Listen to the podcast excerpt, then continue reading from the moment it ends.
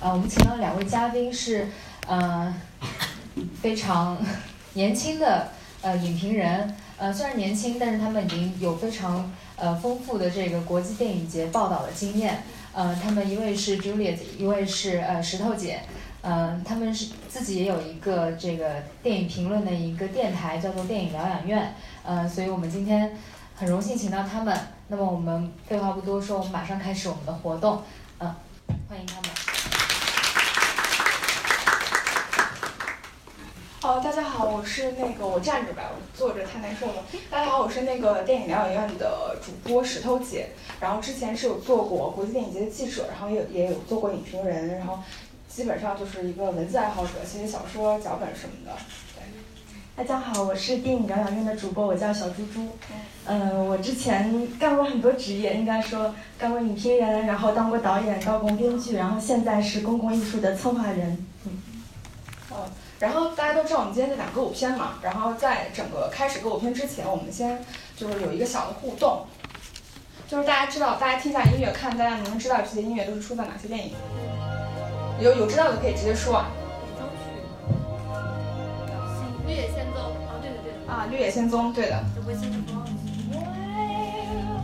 嗯，这是来自绿野仙踪的《Over the Rainbow》。然后我们看下一个。就我们抢抢答对了也没有奖品啊。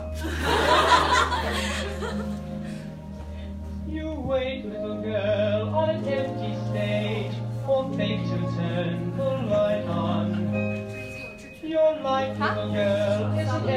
啊？对，是你知道这首歌叫什么吗？对，非常对，对的。好，好棒！对，就是音乐之声里面的一首音乐，这首音乐也非常好听。然后我们最后一个，最后一个最容易猜了。最后一个最容易猜。耶！对，这是来自芝加哥的音乐。好那我们要听五秒钟吗？要。来来来，听五秒钟。八、七、六。很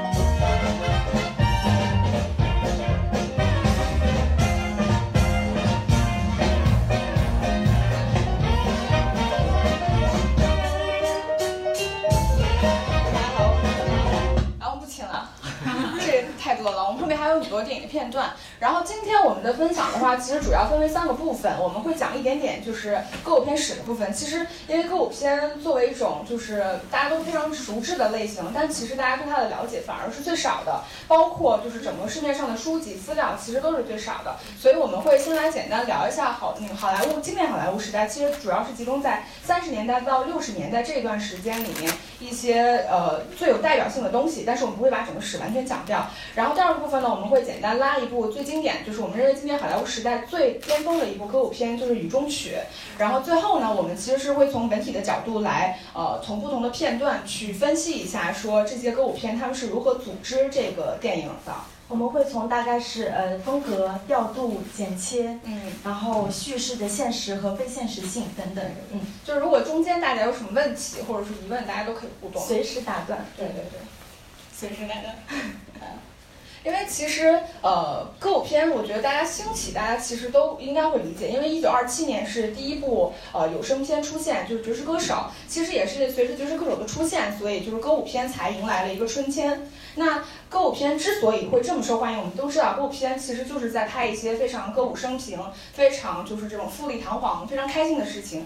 啊，那其实这个事情最大的原因在于说，一九二九年的时候，当时美国经历了一次就是经济大萧条，然后歌舞片呢就是那种非常环境，因为电影票本身很便宜嘛，你可以在电影院里面看到短短的时，就是花很少的钱得到片刻的欢愉，这个是一个大前提。其次呢，就是因为其实呃。歌舞片本身来源是来自于很多街头艺术，比如说这个杂耍呀，然后这个马戏巡团呀，演对各种巡演艺术。那随着经济的冲击，所以就是当时很多大量的巡演艺人不得不来到好莱坞，然后进到了电影，然后其实他们也相当于扩充了整个歌舞片的一个呃融合吧。人才储备吧，对对对嗯因为当时有很多编舞，他本来是百老汇的编舞，但是他吸进好莱坞之后，他就变成了编舞导演嘛。嗯，然后最后一个的话，其实就是在一九二九九年到一九三零年，大家可能很难想象，就这一年的时间的歌舞片数量是远远超于其他任何时期歌舞片产生的数量，就是在于说，因为有百老汇的基础，所以当时有大量的百老汇的歌舞片被转制成了就是电影。嗯，对，那其实我们看到，当美国的好莱坞还在转入百老汇的歌剧时，其实欧洲人已经非常超前的在用很电影化的方式去拍摄歌舞片了。比如说，呃，法国诗意现实主义流派的雷内克雷克雷尔，他的一些代表作，比如说《巴黎屋檐下》呀，《百万访郎》，尤其是我们等待自由，据说就是卓别林的《摩登时代》就是模仿的这个我们等待自由。嗯，那其实我们可以从这个法国早期的歌舞片看出来，他们已经是非常重重歌轻舞。那这个其实同样也存在于一个呃德国导演叫刘别谦，他其实一开始是以那个喜剧片和呃历史片闻名的嘛。然后他一九二二年的时候，他就被邀请到了好莱坞。那他的那个代表作就是《四艳史》嘛，同样也是轻歌重舞。嗯，哎，我突然想问一下，有没有人知道右下角这个是哪个电影？哎，你的好棒。哇，然后右面那个剧照也是，嗯，上面的那个就是我们等待自由，下面的那个其实是卓别林的《摩登时代》。对，其实要补充一点，就是说，为什么欧洲的歌舞片其实后来是不成体系的，并不是说欧洲导演他不拍歌舞片，是因为欧洲电影我们其实向来重视是作者论。就算是歌舞片，我们更倾向于以作者性的呃评论方法去评论它，而不是以歌舞片这样一个类型去框这些片子，就导致你发现很少我们会谈欧洲歌舞片这样子的概念。嗯，然后这个基本上是一个简单的歌舞片的一个历史。呃，三十年代兴起，然后到四十年代的时候是蓬勃发展，到五十年代初就达到一些巅峰。比如说我们现在熟知的《雨中曲》啊，《一个美国人在巴黎》，其实都是五十年代初的巅峰。那我们知道，其实六十年代开好好莱坞古典歌舞片就开始没落了，因为当时比如说呃爵士乐的兴起啊，嬉皮士文化呀，那歌舞片它作为一种类型片，它已经分崩离析了，就是大家不再会用歌舞片这个概念去统称这些片子，比如说歌星传记片就是歌星传记，那爵士乐就是爵士乐，嗯。呃，其实三十年代到呃六十年代初期，就之所以好，今年好莱坞它的那个歌舞片会达到一个巅峰，其实跟当时整个社会的逃避主义是有很大的关联性的。整个社会就是那么压抑的一个环境，所以他只能在呃电影院里面去释放自己。然后到六十年代的时候，因为大家都知道六十年代是美国的性解放，所以大家不再去看歌舞片这么虚假的东西了，大家可能都是去玩摇滚呀，对吧？去一些特别重口味的东西。到七十年代的整个社会趋于平稳了之后，所以歌舞片在当时又有一个小幅度的回温。然后最后的就是两千年之后，大家都知道的，我们所有现在大家最熟知的那些歌舞片，比如芝加哥啊、红磨坊啊、歌舞青春啊 Land，对对，全都是两千年以后的片子。尤其是这两年的，我不知道大家有没有看，就是比如说《爱乐之城》也好，或者是呃马上要上映的《欢乐满人街二》也好，其实现在的两千年以后的呃歌舞片，其实他们越来越像我们在看到今年好莱坞时代的那些歌舞片，非常多的舞蹈，然后包括整个歌舞的运用，其实都非常像那个年代。嗯，嗯，其实再说一下，就是我们所说的好莱坞古典歌舞片，还是指的是三十年代到六到六十年代期间的片子。嗯嗯。那我们知道，就是三十年代的时候，其实是华纳和雷电华这两家电影公司有点独大嘛。嗯然后一直到四十年代中期后面，其实是米高梅他取代了华纳和雷电华的地位，就是他是在歌舞片当中比较有作为的。那不知道有人知道，就是三十年代的歌舞片，当时最主流的一种模式是叫什么吗？有人知道吗？三十年代歌舞片最主流的一个模式，有人知道吗？来考验有大神出现的时候到了，有吗？有吗？没有，那我们就装逼了。三十年代最著最著名的一个方式，就是当时最流行的一个模式，我们称之为后台模式。对你你给我们讲讲。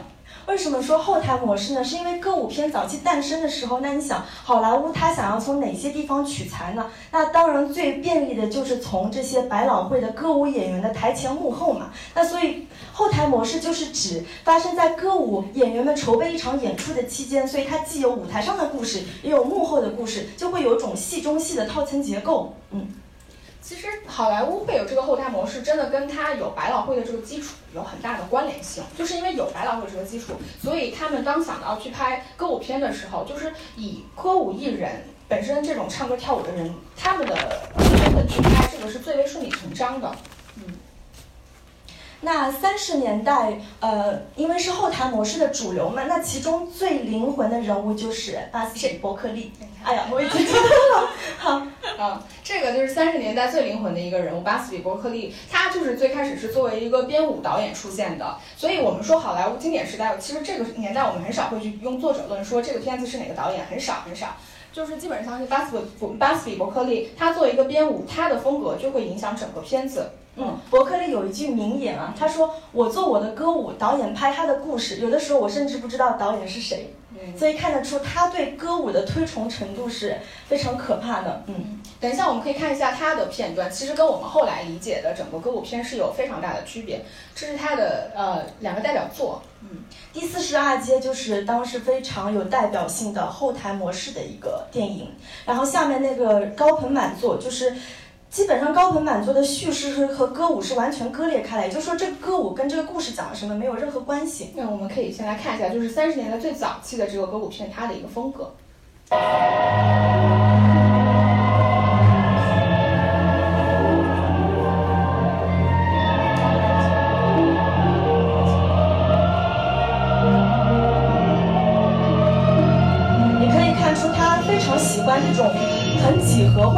化的东西，而且很扁平。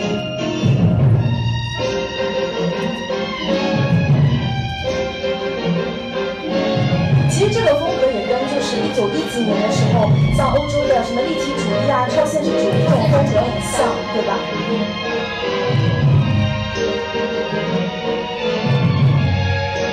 今天很难想象那个时候的歌舞片已经这么电影化了。大家可以看它的转场。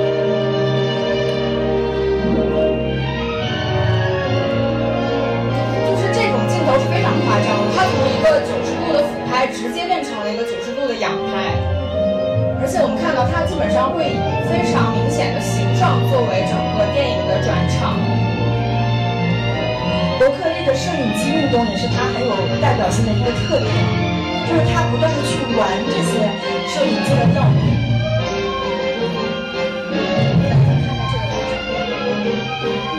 但其实整个构图还是很舞台化的，我们可以看到。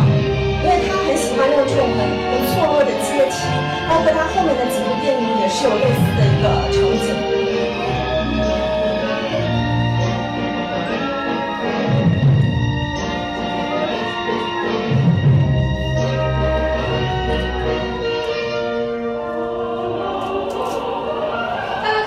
这么长一段的歌舞，其实它本身是不会有任何叙事性作用的，它就是单纯给你看这个歌舞好看吧。华丽吧，漂亮吧，但是它，但是同时它非常的电影化。对，大型春晚现场嘛，大型春晚现场。来，我们看下一个，这个是呃，因为我们说到了嘛，今年好莱坞时代，我们不会是以导演的方式去分，所以我们其实选取了三个最有代表性的人物。那第二个人物就是弗雷德阿斯泰尔。那他其实是被称为一代舞王，我们可以看到他的形象也是非常帅气优雅。而且就是因为他跳的永远都是那种很很经典的华尔兹那种慢舞，然后他的行头你看也是穿着燕尾服，戴着这样的一个礼帽。嗯，弗雷德·阿斯泰尔是把就是呃，他是使得就是说经典好莱坞时代明星那么重要一个最主要的人物，就是从他开始，我们知道了经典好莱坞时代的歌舞片要以明星为中心，无论是整个剧情，无论是整个道具背景，然后所有人都要围绕着明星来。走，就是因为他有足够的个人魅力，这个传统也是从他开始的。他的年轻的时候真的是非常帅。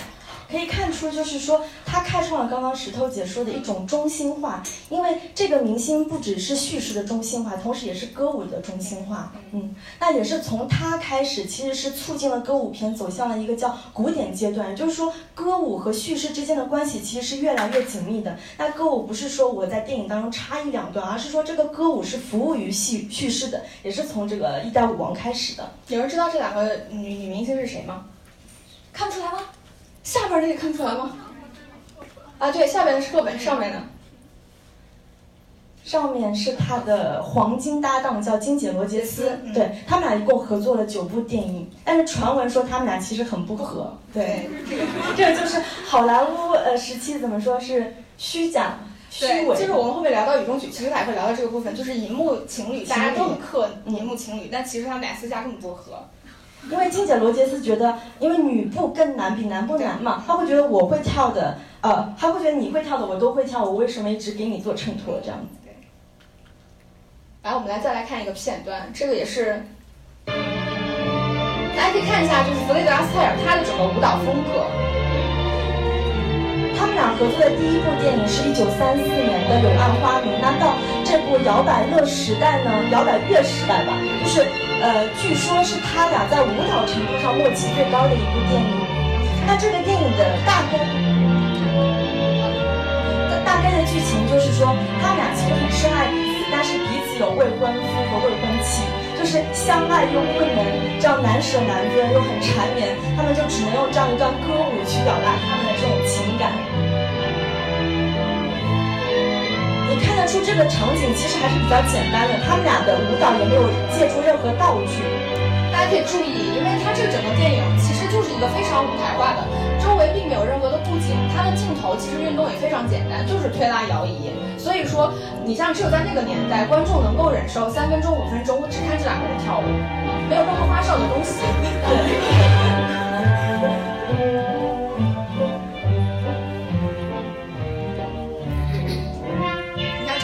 情感有了一个变化。它就从慢舞瞬间变成了这个叫 swing。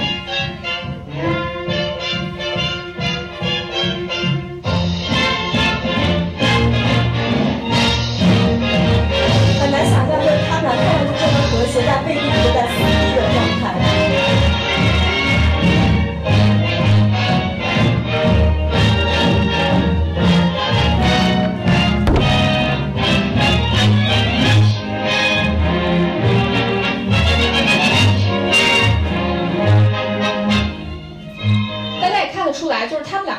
其实相对来说是比较古典的那种，嗯，但是那个弗雷德阿斯泰尔他其实也有把一些踢踏舞，包括一些比较大众的舞蹈引入了电影里面，嗯，然后这个就是我们第二个，就是应该是大家最知名的一个金凯利，对这个假象男孩，其实前两天我们在讨论的时候，就是要给他一个 title，我们会觉得所有荧幕上的吉恩凯利永远是那个形象。但我想象出他导演一咔叽之后，他肯定脸是立马掉下来的，就应该是那个假笑男孩的感觉。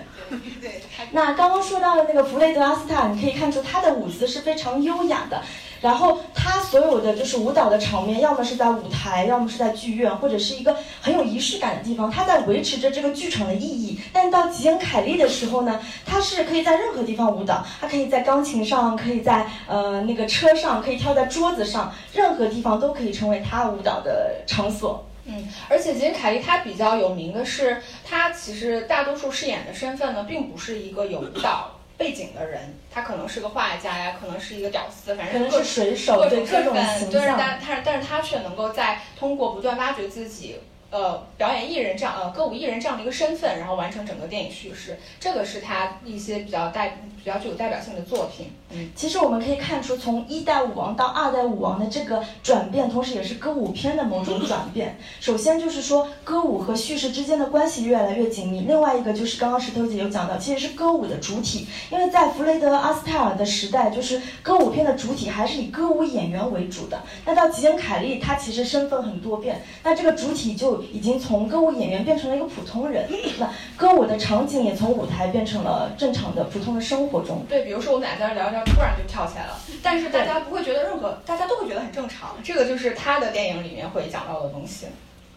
好，我们现在接下来我们看到一个片段呢是非常难得的，就是弗雷德·阿斯泰尔和金凯利他们两个在呃《齐格菲女郎》里面的一段两代舞王的斗舞，嗯，但是视频不是特别清晰啊。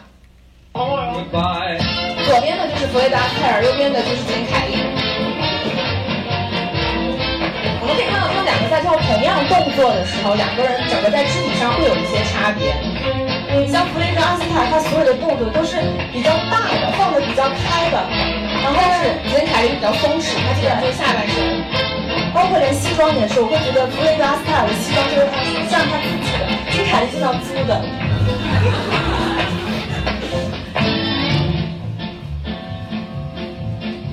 Ten years went quickly by for both these substantial men, and then it happened that one day they chanced to meet again. That they had both developed in ten years, there was no doubt, and so of course they had an awful lot to talk about. Hello, how are you? How's the boat? What's new? I'm great. That's good. Ha ha, not wood. Well, well, that's life. What do you know? How's a wife? Got a run. Oh my. Ta-ta. Olive oil. Goodbye. 其实看得出弗雷德·阿斯塔尔还是很有明星光环的，比起简凯莉来说。都有都有。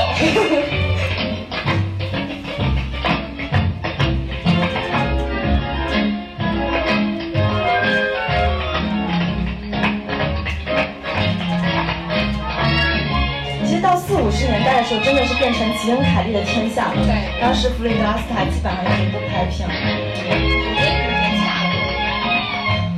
跳不动了，应该是。其实到我们后期前面有放到那个呃弗雷德·阿斯泰尔和奥黛丽·赫本演的田姐儿，到那个是六几年的片子。其实到那个时候，你已经看到一代舞王，他的整个身体已经差到就是不是说不是说不是就是正常衰落，就是衰落到说没有到达黄金时期那么的轻盈，那么的曼妙，所以这个也是一个没办法的事情。嗯。然后我们第二部分的话，来聊一下就是《雨中曲》。现场有没看过《雨中曲》的吗？没看过。现在真的有人没看过《雨中曲》啊？有啊。那好。其实《雨中雪》大概是讲这么一个故事，它是吉恩凯利主演的，吉恩凯利主演的，就是他其实就是一个从底层的小人物，一个杂耍艺人，然后一路摸爬滚打。因为我们刚才有聊到这段历史嘛，当时很多人是呃混不下去，所以来到了好莱坞，他也是这样来到了好莱坞，然后通过就是非常悲惨的经历，就是给人家当一些特效演员呀对，然后进入了就是开始拍片的方式。这个片子的主要背景是在一九二七年，就是爵士歌手诞生之前跟爵士歌手诞生之后，到歌舞片到达一个巅峰。所以金凯利在其中饰演的人物呢，相当于是一个嗯呃一个一个歌舞艺人从呃无声到有声，达到他自己人生巅峰的这样一个过程。嗯。然后我们现在基本上我们会呃呃，因为我说到就是歌舞片，它其实所有的主题，尤其是吉恩凯利饰演的主题，它都是通过各种手段去表达一个人，就是你作为一个歌舞艺人的内在灵魂，你必须找到这个部分，你才可能实现人生的一个巅峰。就是说他的角色跟他的歌舞达到一种统一。嗯，然后我们来看一下，就是拉片。其实这个我们会第一个部分我们会讲一下整个这个片子，它因为它的背景是有讲到了默片史嘛，它是从默片到无声啊、默声到啊。无声到有声，对，然后大家可以按照我的箭头来，就是第一个出现的那个女的呢，她其实是一个默片时代的女明星，然后她从车上下来，然后笑得非常假，然后下一个镜头她给了一个对她给了一个观众一个镜头，大家看得出来，当时大家还是就是那个明星，好莱坞那个明星是大家也很疯狂的，就追星族也是很多，对嗯。然后接下来呢是我这四个镜头，大家可以看到，就是这个地方呢是有一个话筒。其实明星到达这个话筒的时候呢，第一个明星到达这里，因为他们都是默片时代的明星，他没有说话；第二个明星到达这里，他也没有说话。然后第三个呢，他是男主角的一个朋友，然后其实是框了观众一下。大家以为是明星来了，结果根本不是。然后他走到这个话筒前面，其实也没有说话。直到第四对，就是我们的男主角跟他的荧幕 CP 来到这个位置的时候，他的荧幕 CP 是没有没有说话的，只有吉恩凯利一个人说了话。其实我们通过这整个镜头一系列的镜头就可以看得出来，除了我们呃终将就是呃歌舞艺人他才有发生的可能性，其实所有默片时代的明星他们是终将终将没落，他们是没有发生的可能性的。嗯，这也是一个主题其中的一个。对，其实就是说，呃，你像无声到有声，或者是从黑白到彩色，必将是有一代演员的没落和一代演员的诞生嘛。嗯，当时确实是有很多呃，因为不会唱歌、对，不会说话的人，对。然后下一组，呃，到下一组镜头的时候，其实这个电影里面它是有一部分是呃爵士歌手出来了，那巴斯比伯克利就也要出来了，所以这个电影里面是有一系列的转，有几个有两个片段是转场的，是有这两个镜头其实就是非常巴斯比伯克利的镜头，比如说鸟瞰呀，然后展现这种女性的身体啊，嗯，带一点特效的这种，嗯，然后他到下一个歌舞片史的时候，其实呢。其实我们看得出来，就是男主角最左最那个左下角的那个阿卓的箭头来，他是从片场出来了。他出来了之后呢，他是到片场嘛？他到了第一个片场，这个位置好像是在拍一个，就是类似于那个土著片，对印第安人那样的一个片子。然后他走到了中间，找到了他的朋友，然后跟他朋友聊说：“哎，爵士口出来了，但是大家都很唱衰，觉得这东西马上就是糊弄人的，马上就不行了。”然后他们他跟他的朋友继续走走走，走到了下一个地方呢，幕后又在拍，就是在拍下雪啊什么什么的。然后他们又走到下一个场景，下一个场景是一个火车在搏斗的这样一个镜头。最后他们走出了就是整个拍摄的这个片场，然后到他的旁边。其实我们看得出来，因为默片时代是不需要声音的，所以你很小的一个片场，你是可以同时允许很多个电影同时拍摄，而且都是内景。这个就是当时的一个现实。所以我们为什么说就是《歌雨中曲》是一个很经典的片子，就是因为它其实也以就是电影的方式去回顾了那一段时间的历史。呃，其实这一段我觉得大家可能不会陌生，就是因为《爱乐之城》其实里面有同样的镜头，就是《爱乐之城》里面他也是带着男主角，他们两个人从片场走过来，然后看到也周围也在拍片啊什么的，这个其实也算是一种致敬。对，所以当时一六年《爱乐之城》上映的时候，很多人。应该说是褒奖很多，是因为它其实是回归了某种好莱坞很古典的歌舞片的传统。嗯对，我们今天讲的时候，大家可以再去看看《爱乐之城》，你会发现它严格的按照了就是那个年代就是歌舞片会用到的一些功能和方式去拍这部电影。嗯，包括一些美术啊，对，一些布景之类，包括歌舞。嗯。然后我们刚才说完了歌舞史嘛，然后这个电影里面，因为我们提到了最重要的是男主角在这部电影里面他是一定要实现成功的。然后第一个镜头呢，就是在前面那一场，他他在麦克风前面，他说我这个人过去特别厉害，我活得一直特别有尊严。然后在然后我童年怎么怎么样，我怎么怎么优秀。在他说这段话的时候呢，其实有一系列的镜头是告诉我们，其实他的过去过得很悲惨。他其实就可能在小酒吧里，小酒吧里面跑龙套，然后那个杂耍、杂耍、杂技啊，对，然后又去那个好莱坞，就是干那些怎么说，呃，拍一些爆破戏啊这种工作啊，然后才他因此才拿到了，就是才成为了默片时代的演员，这个就是他拍的默片。但是呢，大家可以注意到这一组镜头，因为其实他所有的这一切目前得到的东西都是基于这是一个谎言。就是这个是好莱坞时代，就是粉饰的，根本不是真实的。他什么情况下才能获得真正的成功呢？就是因为大家知道有声片马上就要来了，他们的时间都要过去了，就是他必须要找到音乐。所以也是在他后面，当女主角就是那个女主角叫凯西，凯西启发了他说你可以去拍歌舞片的时候，他通过一系列大段的歌舞展示，他才能够找到他自己歌舞艺人的这样的一个身份，最终他才可能获得成功。嗯，就是说他从一个默片演员，然后变成一个歌舞明星。嗯，其实这个就是很好莱坞典型的美国梦嘛。嗯嗯，对。这个除了吉恩·凯利之外呢，这个片子里还有另外两个人物，就是男主角身边必然要有女性嘛，对吧？这是他第一个荧幕 CP，就是一个默片时代的女明星。大家第一个镜头的时候看到是他们两个人在拍的默片，然后也是给了观众一个反应，然后底下女明星啊，底下的观众都说：“天呐，这个女人好优雅，我真是自愧不如。”然后等到电影谢幕了之后呢，然后他们两个来上台，就是做一个答谢分享，但是女主角三度想要说话，都被男主角制止了。就是默片时代的演员，他想发声是不可能的。其实也是我们直到后面他回到后台之后，我们才知道，因为这个女人的声音非常之难听，对，非常就是就是那种小鸡公鸭嗓，就是那种非常非常之。不仅是声音难听，而且她的发音也是很有问题的。对，嗯。然后大家注意，这个场景其实都是发生在剧院。然后当他的荧幕 CP 就是默片时代他的 CP 过去之后呢，那歌舞片时代他的 CP 出现了，也是第一个就是他们两个相遇了。这个女女女主角叫凯西，凯西，凯西一出场就在讽刺电影，他就说电影太假了。我看一部电影我就知道所有的电影都在讲什么，嗯。然后到下一个以后是女主角启发了他，因为他唱歌非常好听，然后他他跟他说我可以帮你配音，帮女主角配音。然后所以到下一个镜头的时候，其实就是一个女主角的声音出现在了荧幕上面。然后再到下一个场面的时候，其实是一个呃像双簧一样的，对吧？就是后面女主角真正的女主角在后面，然后也是在这个剧场完成了，直到就这个大幕被拉下来，拉下来，然后女主角羞愧的跑下去的时候，然后男主角突然叫出她的名字，然后跟观众说，这个说这部电影真正的女主角是她。大家可以看到，就是在这部电影里面，大家认为歌舞的部分远远大于就是表演的部分，歌舞才能成为这部电影的主角。所以我们从这两代女演员的更替，也可以看得出整个影史的更替嘛，就是从默片走到歌舞片，走到有声片。嗯，然后这个是这个电影里面的一个，因为这部片子它有一定的后台元素，就是它有片场的东西，而且有最有趣的就是这个场景，就是男主角带着女主角到那个一个呃。一个摄影棚里面，然后就现场给他营造了一场就是很浪漫的爱情故事，就是他也是在揭示好莱坞的假吧。对，所以这些片子怎么拍出来呢？比如说你想要营造浪漫，你就开一个红色的灯；想要让那个女主角的那个裙子飘起来，那就开一个鼓风机。对，所以它其实是有去对有去揭示这种假。嗯，这就是其实原来的时候有一个影评人就很老的一个影评，他当时有一个说了一句话特别有趣，他说。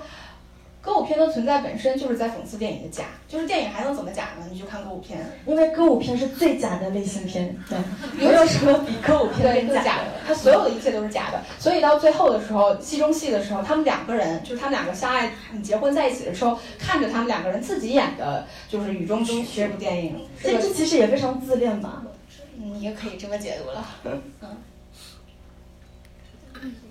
然后其实，呃，因为从这部电影开始，它的一些后台模式，其实很多电影都有用。像我们说的《爱乐之城》，我不记得《爱乐之城》，大家就是，呃，最后一场戏其实也是一个很完成，就是他们两个人现实生活中他们两个已经不能不可能在一起了嘛，所以他们俩就开始了一整串的幻想，就是关于两个人在一起之后所有所有的幻想。然后其中也有他们两个人在像类似于片场一样的地方进行的这样一段舞蹈。然后包括罗伯特·马歇尔拍的一部酒，就芝加哥也是他拍的，呃，拍的酒其实也是，呃，因为他他是相当于歌舞版的。那个叫什么来着？八部半，所以他也是在有有那个幕后的这个戏份所在。然后给现在就是我们拉片进入两个片段，可以让大家看一下这部电影。Good morning to you. Good morning. Good morning. It's great to stay up late. Good morning. Good morning to you. When the band began to play, the stars were shining bright. 这个片段其实是雨中曲很经典的一个片段，是个室内的舞蹈戏，然后又是两男一女这样三个人的一个舞蹈的组合。你可以看出他们通过歌舞完成了这样一个室内的转场，不断的去丰富这个画面的构图。然后他们也很会利用就是周边的你看道具，椅子呀，然后包括到后面的是。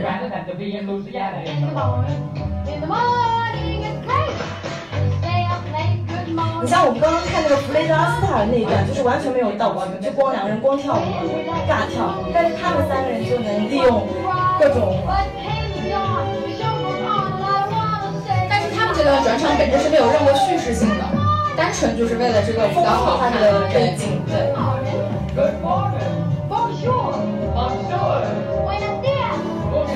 就是你看这段的时候，内心自发的感觉到很愉悦。你跟你最好的朋友和最爱的人一起。唱呃说着说着就跳起来了，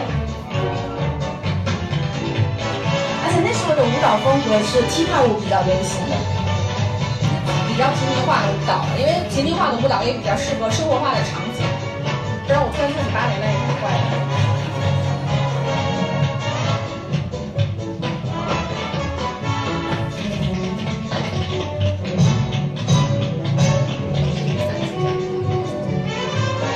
看。他们是拿起了这个雨披，那其实这个场景当中雨披没有实际上的意义，但是他们为什么会拿雨披呢？是因为这个电影叫《雨中曲》嘛，我总要拿点道具去点题嘛。因为这部电影它其实是高度自觉性，它不断的在点题它雨中曲的这个概念，所以大家可以想象，如果你按照常理来说，你这时候出现雨是很怪的，其实也可以是风衣或者是大衣，当时要用雨衣呢？这个表演模式其实有回归到比较早期的一些比较杂耍啊，或者是这种风格的舞蹈。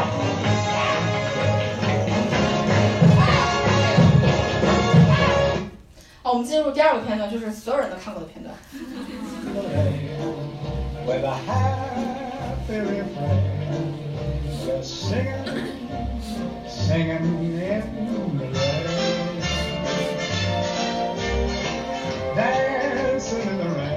我觉得歌舞从本质上，它应该就是一个非写实、非写实的东西。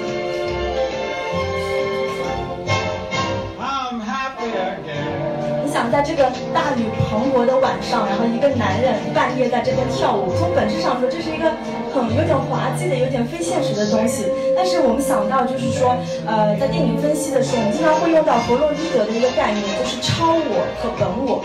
那呃，电影歌舞片当中，我们通常会讲歌舞和叙事之间的关系嘛。那叙事它相对来说是超我，因为就是我们日常生活中，我们会受到很多呃约束、道德的束缚啊这些东西，但通过歌舞的时候，其实我们可以去释放我们自己，我们可以不用管这些道德束缚。就比如说，我就可以半大半夜的在雨天跳舞，这就是一种本我的体现。段调度并不复杂，但是可以看得出来，整个人物他跟环境的一个互动，就他借助的道具，他用到所有的东西。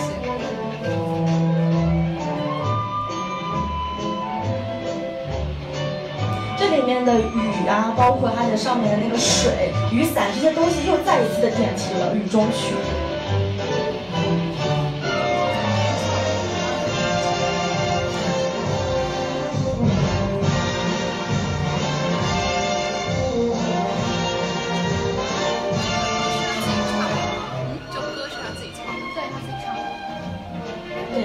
对，吉恩·凯利是唱跳俱佳的演员。就是歌舞片明星是所有明星种类中对明星本身要求要求最最高高的对的他要求你具有强烈的个人魅力，你才能够吸引观众。所以这也是我们刚才讲到的，就歌舞演员的中心化嘛。你看所有的呃叙事，包括歌舞，都是围绕着这个演员。那这时候我们看到来了一个警察，那这个警察其实某种意义上是一种理智的化身吧。其实就是一种，当你处在你跳着歌舞，你已经实现了你等我，我我陷入恋爱了，我最开心的时候，然后我突然又警察来了，提醒我要回到现实。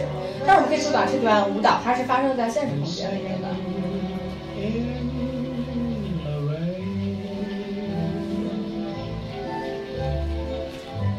其实我觉得有的时候歌舞片之所以到现在还能够这么有魅力，其实真的跟歌曲有很大的关系，对吧？然后第三个部分的话，我们其实会呃拉几一一系列的电影，然后从不同的角度去拉。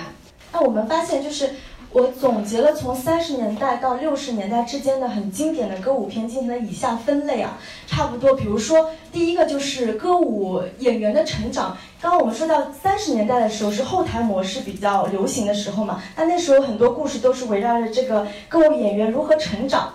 那比如说刚刚说到的第四十二届啊、爵士歌手，这些都是。然后第二个就是很永恒的一个主题，因为歌舞片通常是跟爱情有关嘛。那三角恋到多角恋，就是早期还是三角恋，那吉恩·凯利的时候，其实就感情线非常非常复杂，就已经变成多角恋了。然后呢，就是呃阶级恋差异的恋爱。其实歌舞片当中经常会有一些就是呃什么屌丝逆袭，富家女爱上穷小子，比如说那个刘别谦的《玄宫艳史》就是一个女王王爱上了屌丝，最后那个屌丝逆袭为王的故事。然后第四个就是爱情成功，就是大多数歌舞片其实就是爱情片嘛，就是男女主角可能经过一系列的那种矛盾，最后又有情人终成眷属。那第五个是童话和魔幻，其实《绿有绿野仙踪》算是一部很特别的片子很。幻想式的，嗯，然后呃，第六个是战争与爱情。其实这个已经是比较后期的，早期的歌舞片，我们不想在歌舞片当中看到战争啊、贫穷啊这些很负面的东西。但是到了六十年代以后，就会出现这样题材的歌舞片。啊，以及最后一个是乡村故事。乡村故事其实是跟这个大都市纽约相对应的，因为大家可以想象，如果你要实现美国梦的话，可能大多数时候你都会去大城市拼搏，但是也不乏有一些故事呢，拍乡村，拍乡村就是什么样的？就是家庭和谐，我们这个社区是非常和谐的，人际关系是非常和谐的，这个也是当时的一种呃故事类型。其实说了这么多种故事类型，说到底其实它都是在讲一个东西，就是美国梦。个人成功加浪漫爱情，嗯，对。